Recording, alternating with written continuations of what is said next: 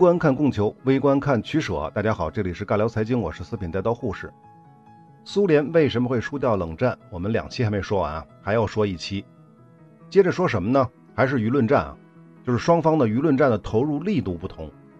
关于这一点上呢，我没有直接证据，因为在各种资料当中呢是找不到美国和苏联分别在舆论战当中投入了多少经费，而事实上这种数据也不可能统计得出来。比如美国中情局虽然有公开的预算，但是他们在全世界各地执行肮脏任务的时候是绝不会用政府拨的资金的，那样的话就很容易被对手抓住把柄嘛。所以 CIA 是有自己的秘密资金来源的。一般的来说呢，有的是洗钱的方式，有的则是经营违法活动获利，补贴活动经费。比如最著名的就是贩毒。那可能有朋友还记得啊，我们说间谍系列的时候是讲过的，苏联时期的克格勃的经费非常的高，确实是如此。克格勃年预算据说有一百亿美元，这个绝对是天文数字啊。但注意啊，克格勃的主要职责不是进行舆论战，它对外呢更多的是搜集情报、执行间谍任务。对内呢是要反间谍、审查和监视内部人士。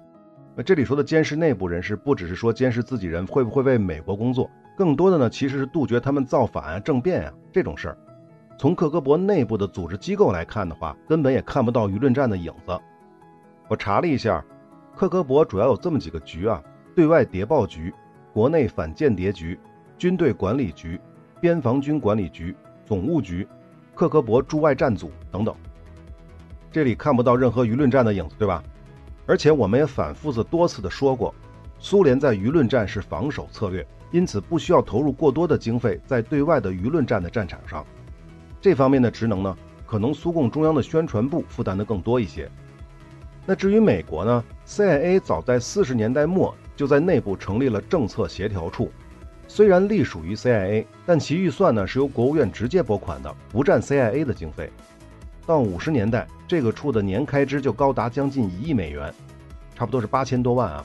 它的主要工作就是执行黑色性质的秘密舆论战，包括宣传、经济战、阴谋破坏啊、资助敌国国家反抗组织等等。当然了，这个是黑色的啊。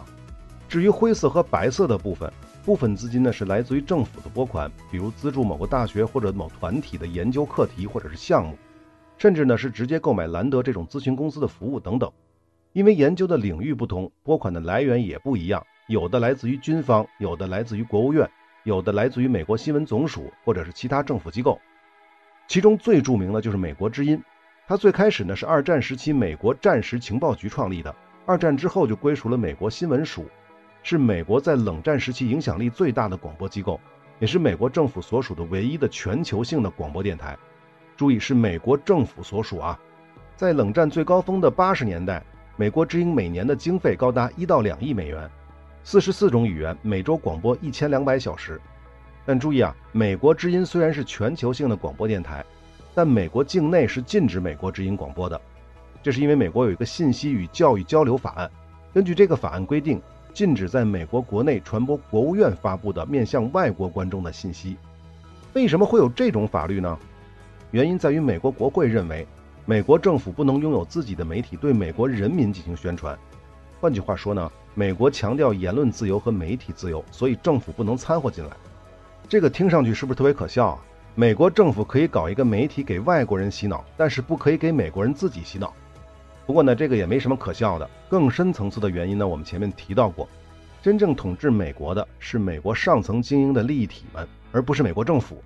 这些利益体最害怕的事情之一，就是某一天。有一个类似希特勒或者拿破仑之类的人控制了美国政府，然后把他们都给专政了，所以才会以保护美国人民为由出台类似的法律。换句话说，美国政府呢只是他们的代言人之一，主流媒体呢也是他们的代言人之一。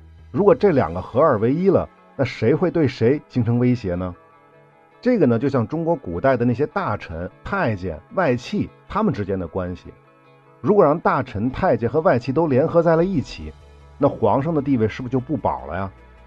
那再换句话说啊，西方媒体是掌握在这些利益体的手中的，他们绝不能允许其他人抢了自己的地盘，包括美国政府在内。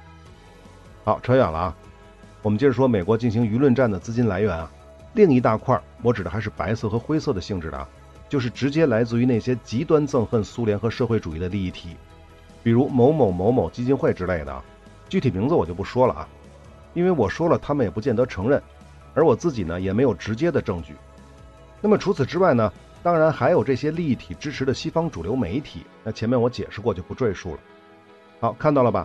虽然美国投入到舆论战的资金到底有多少，我们是无法统计的，但现实是，除了正规渠道的政府投入，非法渠道的秘密投入，就是 CIA 的灰钱，以及民间基金会的投入之外，还有大量参与到舆论战的企业和盈利组织，比如西方的主流媒体之类的。其主业本身就是盈利性质的，所以根本不存在投入多少的问题，因为他们赚钱过程的本身就是美国舆论战的一部分。林林总总的这么一大堆，是不可能搞清楚美国和西方在冷战的舆论战当中到底花了多少钱。但是可以肯定的是，比苏联那点干瘪的媒体投入而言，美国为首的西方世界占据了绝对的优势。这场舆论战仅从经费上来看，苏联早就输了，而且是输得一败涂地。那关于舆论战呢？再补充一点，大家是不是经常会在朋友圈看到一些负面的社会新闻，比如强制拆迁、城管打人、医生见死不救、我爸爸是李刚、疫情发国难财等等等等？看到这些内容你会怎么想啊？我觉得呢可能会出现两个极端，一部分人认为这些负面新闻是西方反华势力的舆论攻势，应该打击；而另一部分人认为这些新闻恰恰证明了中国如何如何不好。我觉得呢。首先要明确新闻的来源，不明来源的内容确实有可能是西方反华势力的舆论攻势，属于断章取义、偷换概念的行为。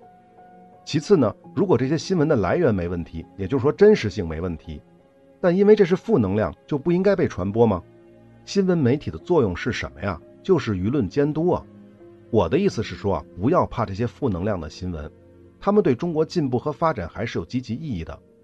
但是我们必须要小心这些新闻之下那些别有用心的评论，比如说，你看中国就是不安全，再有什么西方的国家医生就是不贪污啊，等等等等的。我觉得呀，我们必须要对这种评论脱敏，不要被这种评论带偏了。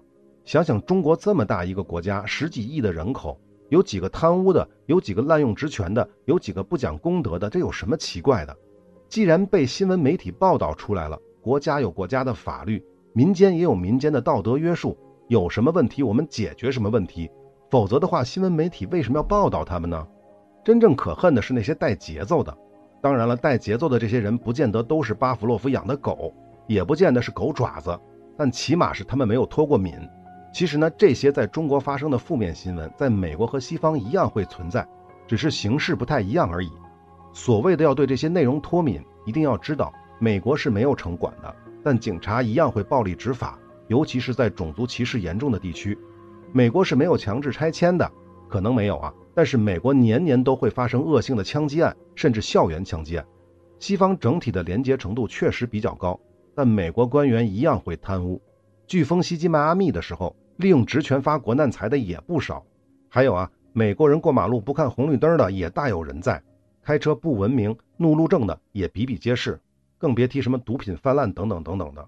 记住啊，人口过亿的国家就像是林子大了，什么鸟都有。仅靠几件不知道真伪的新闻，凭什么就能得出这个国家好坏的结论呢？逻辑在哪儿呢？脱敏，记住了，一定要脱敏。那么关于冷战，美国为什么会赢，苏联为什么会输，我们说的差不多了。下面是最后一个点了，我认为也是最关键的一个因素：苏联的经济发展始终没有超越美国。其实别说超越了，我们之前提过，苏联和华约各国统计经济总量的方式与西方不同，无法精确的比较。但是，即便是苏联鼎盛时期的七十到八十年代，其 GDP 往多了说，也就是美国的三分之二。当然了，也有说是六分之一的。那具体是多少不重要，重要的是苏联经济不如美国是事实，这是苏联输掉冷战的根本原因。冷战也是战争，战争打的是什么呀？打的是钱，打的是消耗。军备竞赛得花钱吧，太空竞赛得花钱吧，间谍战得花钱吧，舆论战、文化战、心理战都得花钱吧。推行勃列日涅夫主义，干预其他社会主义国家内政，向第三世界输出革命还得花钱吧，等等等等。不管是哪一条，苏联都面临着巨额的资金投入。可苏联的经济始终不给力啊，因此，纵观整个冷战时期，苏联除了在个别领域因为集中投入而获得过一定的优势。比如间谍战、核军备竞赛等等，其他大部分领域都落后于美国，所以他最终输掉冷战也情有可原了。那关键的问题是，为什么苏联的经济一直搞不上去呢？是老人政治的问题吗？是腐化的特权阶级拖累了经济改革吗？还是说一直没能解决粮食问题，苏联只能过度的依赖石油外汇，或者是科技创新能力不足，无法进行产业升级？我觉得呀，以上这些都是苏联经济搞不上去的原因，但都不是根本原因。根本原因到底是什么呢？有的人说是制度问题，说公有制和计划经济拖累了苏联的发展。这么说呢，有一定道理。但问题是。苏联解体之后，俄罗斯等十五个加盟共和国分别独立了，也都进行了私有化改革。叶利钦呢，还第二次实行了休克疗法，彻底实践了新自由主义的私有制和市场经济。可那又如何呢？俄罗斯在最悲催的九十年代，几乎成了全世界的笑话。一九九九年的谷底，俄罗斯总 GDP 仅为两千亿美元，世界排名二十二，连土耳其都比它高两个名次啊！比起曾经的对手。俄罗斯的 GDP 仅为美国的五十分之一。一九九九年啊，那即便是到了现在，经过普京同志的一顿努力，再看二零二零年的数据，俄罗斯 GDP 增长到一点四八万亿，排名提升到了第十一名，但是依旧落后于韩国，是美国 GDP 的十四分之一。好，我们即便是把十五个曾经的苏联加盟共和国全都加起来，二零二零年的数据，前苏联国家的 GDP 总量也不过是二点六万亿。相当于美国的百分之十二，就是还不到八分之一。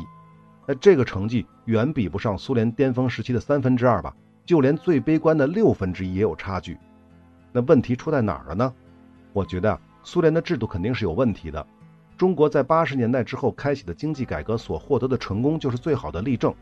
而中国的改革最关键的点在哪儿呢？就是计划经济转向市场经济。所以呢，我们就来说一说苏联计划经济的问题。那计划经济呢，有别于市场经济，指国家在生产、资源分配以及消费等各方面都是由政府事先进行计划的。计划经济的好处就是避免了市场经济发展的盲目性、不确定性等问题给社会经济发展造成的危害，比如重复建设、恶性竞争、工厂倒闭、工人失业、地域经济发展不平衡、爆发经济危机等等问题。说白了，一个国家生产什么、怎么生产、被谁生产，这一切都是计划好的。苏联是最早实践计划经济的国家，并取得了惊艳世界的成绩，且维持了长期的高增长，直到冷战的中后期才出现了颓势。问题来了，为什么苏联的计划经济能够在早期迸发出异于常人的活力，而又为什么最终走向失败呢？首先，苏联的计划经济最先在世界上崭露头角，其实是大萧条时代。西方世界被经济危机搞得灰头土脸的时候，苏联经济却在飞速发展。这让全世界震惊不已。这方面呢，我们是在经济危机系列说过的。经济危机的诱因是生产过剩，原本正常流转的商品和货币突然转不起来了，从而造成了一系列的连锁反应的后果。而计划经济是不存在这个问题的，因为都是计划好的嘛，自然就不会出现过剩啊。这个说的不准确啊，不是不会出现过剩，是不会出现超级过剩。那么大萧条来的时候，苏联不仅没受影响。反而可以在西方经济停滞和下行的时候，趁机大量的引进西方先进的技术，吸纳西方的技术人才，低价进口西方的工业设备。而且由于苏联经济稳定上行，同时还吸引了大量的西方的资本，这里外里一进一出，不对啊，应该是几进几出。苏联计划经济所产生的成果就更为惊人了。那接下来就是二战，那么战争时期其实就不分什么计划经济、市场经济了，即便是西方国家，主要精力都得拿来打仗。那政府就是最大的买家，严格意义上讲，不管英国、美国还是苏联，执行的都是类似计划经济的东西。而二战之后，战后的重建过程中，苏联计划经济的优越性再次体现了出来。说白了，这一时期国家的需求是非常明显的，我们要重建家园，要大搞工业化，要大搞城市建设，而这些建设所能带来的经济增长也是清晰可见的。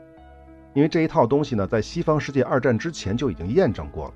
也就是说，需求明确，消费也明确，这种计划做起来简单明了，不容易出错，或者说容错率更高。再加上计划经济固有的优势，避免重复建设，避免恶性竞争等等，二战之后的苏联依旧保持了极高的经济增速。我们前几期节目是说过的，即便到了六七十年代，苏联 GDP 的增长率依然可以达到百分之六到百分之七，而同期的美国 GDP 年增长率仅为百分之四左右。如果两边都按这个速度发展，我简单算了一下，假设苏联在一九六零年 GDP 是美国的一半，那么到八十年代初，苏联就可以赶上美国。那即便是按最悲观的说法，苏联 GDP 仅为美国的六分之一，也就是一九六零年啊。那么这么算下来，到今天，也就是二十一世纪的二十年代，苏联也应该超过美国了。当然了，这只是一种假设，且不说美国的发展如何如何，指苏联的计划经济模式也不可能维系这种发展速度。为什么呀？我们以前的节目其实说过很多很多次了，计划经济最大的问题在于做计划的人不是上帝。再高明的经济专家也不可能做出完美的计划，因为他们没法去精准的预测人民的消费需求，所以就无法给出完美的生产计划。如果计划出现错误，错误越大，浪费就越大，而且这种浪费是无法在计划经济环境中自我调节的。更大的可能呢，是在错误的计划上延续更大的错误，造成更大的浪费。那苏联的错误计划主要错在哪儿呢？重视工业，轻视农业。工业领域当中呢，又是重视重工业，轻视轻工业。而且呢，当西方世界完成了科技迭代，到了该应用到实际生产消费领域的时候，苏联这边由于计划者的水平和能力依旧停留在四五十年代，无法进行及时且有效的调整，这才造成了苏联计划经济逐渐落后于时代。那么最好的例子就是电子工业的发展和应用。那正是由于这种种原因，当进入到七十年代，苏联原本的工业发展和城市化发展进入了平台期。苏联计划经济同时遇到了瓶颈，原本明确的需求突然就变得越发的不清晰了。这话什么意思呢？到上个世纪七十年代，苏联已经实现了全面的免费医疗、免费教育、免费住房。这其中呢，免费教育是十年制的义务教育，包括书本和午餐都是免费的。免费住房呢，也包括了水电供暖什么的，也都近乎于免费。除此之外呢，苏联还出台过国家疗养区法。每个单位每年都会安排工人度带薪的年假等等。关于这部分啊，我准备了大量的苏联时期的苏联人民在海滨度假的照片。我敢打赌啊，可能很多朋友都不敢相信，那是西方媒体口中的苏联。那看这些照片呢，很简单，关注我的微信公众号“四品带刀护士”，关注之后呢，回复关键词“冷战”就可以了。那我们接着说啊，到一九五零年，苏联的城市化率就已经达到了百分之五十。一九八九年解体之前是达到了百分之六十六。那么在七十年代，这个数字应该在百分之六十左右，是不是？我讲了这么多没听懂啊？大家可以想象一下，七十年代的苏联普遍来说，是不是人民生活已经不比美国差了？我说的是普遍水平啊。七十年代的美国和美国普通民众在干嘛呀？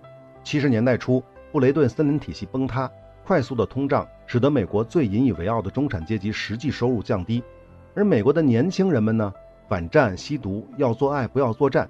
甚至不少人开始向往社会主义制度，比如切格瓦拉文化的流行。那么在七十年代，苏联的民生已经发展到这个程度了，甚至在一定程度上赶上了美国。如果在此时你被任命为苏联国家计划委员会的领导人，你将依据什么来做下一个五年计划呢？难道还去抄美国的作业吗？美国人民的生活都不见得比苏联好多少，那有啥可抄的呢？既然没得可抄了，那你怎么去做计划呢？你如何去猜测未来五年、十年、二十年，甚至三五十年苏联人民的需求是什么？在那个年代，你肯定不知道未来苏联人民到底是更需要质优价廉的家用汽车，还是更需要高端大气上档次的 SUV。你肯定也不知道未来的苏联人民到底是更需要省电的电冰箱，还是带烘干功能的洗衣机。你更不可能知道未来的苏联人民是需要安装更多的家用电话，还是需要便携的 BB 机或者手机。等等等等，这么说我不知道大家是不是懂了。当苏联人民已经过上了相对幸福的生活，即原本清晰的经济目标已经达成之后，那么计划委员会就不知道该如何做新的计划了，因为他们无法预测未来的苏联和苏联人民到底需要什么。相信很多朋友还没听懂啊，我们再换个方式解释一下：苏联建国的时候，正是第二次科技革命的尾声，也就是第二次工业革命啊。因此，苏联是很清楚自己的目标是什么，全力实现工业化的转型，实现国家富强。更关键的是，西方世界更早地验证了这个目标是可行的，可以为经济发展带来足够的活力和动力。该生产什么，怎么生产等等这些，苏联只要沿着西方发达国家走过的路，一步步的学就可以了。而且，计划经济的好处可以完美的避开西方国家曾经踩过的那些雷，所以苏联的经济发展才会如此的迅速。这就是所谓的后发优势嘛。但是到了上世纪五十年代，第三次科技革命上线之后，这一次美苏是站在同一个起跑线上，苏联没了参照，不知道哪有坑哪有雷，那怎么办呢？只能沿着之前的道路继续走，继续搞工业化、城市化，一路就走到了七十年代。苏联不仅成为了世界上最强大的工业国之一，对内也实现了免费医疗、免费教育、免费住房等等。但是接下来呢？还学美国吗？还学西方吗？可是怎么学呢？西方的市场经济是不需要预测人民的需求的，有的是商人和企业愿意去尝试满足人民的需求。当然了，只要是有钱赚。但这一套你苏联能学吗？这句话我再强调一遍啊，什么叫有的是商人和企业愿意去尝试满足人民的需求？说白了就是创新嘛。所谓的创新，就是我发明一个新东西，创造一个新产品，然后把它拿到市场上，让市场去检验，看看有没有人喜欢这个东西。如果喜欢，你就能赚钱；如果不喜欢，你就亏钱。这就是市场经济啊！只要有钱赚，就有人去试错。但是这一套苏联是没法学的。苏联不是市场经济，是计划经济。我要生产什么，要消费什么，都是计划好的。哪里来的商人，哪里来的企业家呢？就是这个意思。当然了，苏联的计划经济还错误地计划了苏联的农业发展以及外汇对石油的依赖程度。再有就是计划经济带来的社会主义大锅饭问题，生产效率下降，科技创新动力不足等等等等，因此苏联的经济增速才会在七十年代开始逐年下降。这其中确实有苏联领导人，比如勃列日涅夫的问题，但同时计划经济的制度更大程度上制约了苏联在这个时代的发展。二战后，如果把苏联的经济走势绘制成曲线图的话，它像极了一座陡峭的山丘，而这个山丘的顶峰就是七八十年代。同时期的美国也画这么一条曲线的话，则是一个相对平缓的上升线。这便是第三次科技革命到来后计划经济与市场经济的区别。那讲到这儿呢，可能有朋友就会问了：苏联解体之后，俄罗斯跟另外十四个加盟共和国也转型为了市场经济，那为什么发展还不如之前的苏联呢？其实啊，前面我们讲了这么多计划经济的问题，只是在证明苏联撇弃计划经济是实现它进一步发展的必要条件。强调只是必要条件，因为即便是成功的转型到了市场经济，苏联还要去面对西方商品的倾销威胁、西方的音乐、小说、影视等文化入侵的威胁、西方资本对苏联各产业收购的威胁、美元对卢布的货币威胁等等等等。因为一旦苏联转型到了市场经济，就必须加入美国和西方世界主导的全球贸易网，也就意味着说，美国有了把苏联变成自己经济殖民地的可能。我们以前的节目曾多次的讲过，美国是靠全球贸易体系和美元来控制世界的，向全世界人民收税。那苏联来了，他们怎么可能轻易放过呢？换句话说啊，美国想要一直通过美元和全球贸易体系向全世界人民收税，就必须保证自己是世界老大的地位。因此，不管你苏联是社会主义还是资本主义，只要威胁到美国老大位置的可能，都会遭到无情的打压。这跟你苏联是计划经济还是市场经济没有半毛钱关系，跟你是一党执政还是民主政治也没有任何关系。因此呢，我们可以说，苏联输掉冷战的最关键原因是经济问题，而苏联经济搞不上去的关键原因呢是计划经济，甚至呢还可以说，冷战的美国胜苏联负等同于市场经济战胜了计划经济。但是，但是，但是，我们绝不能说，如果苏联早早的实行了市场经济就能赢得冷战。因为这只是万里长征的第一步而已，后面还有一大堆问题要去面对和解决。总之啊，冷战美国为什么赢，苏联为什么输，原因已经分析的非常清楚了。我认为啊，但这并不等于我们已经找到了苏联逆转冷战结果的办法。那么，苏联到底有没有可能赢得冷战呢？我想答案是毫无疑问的。曾经一穷二白的中国，曾经也长期实行计划经济的中国。一九七八年，总 GDP 仅为美国十三分之一的中国，经过了艰苦卓绝的改革，走出了一条中国特色的社会主义道路。经过了四十多年的发展，经济总量终于成为了世界第二，GDP 也达到了差不多美国的五分之四。如果是当年的苏联，从六七十年代就能发展出一条适合苏联的改革道路，以苏联当年的经济和工业基础、普遍受教育水平、丰富的不能再丰富的自然资源和强大的军事自卫能力。我觉得根本用不了四十年，也许三十年，可能就是九十年代，就有可能超越美国，创造一个属于社会主义的奇迹。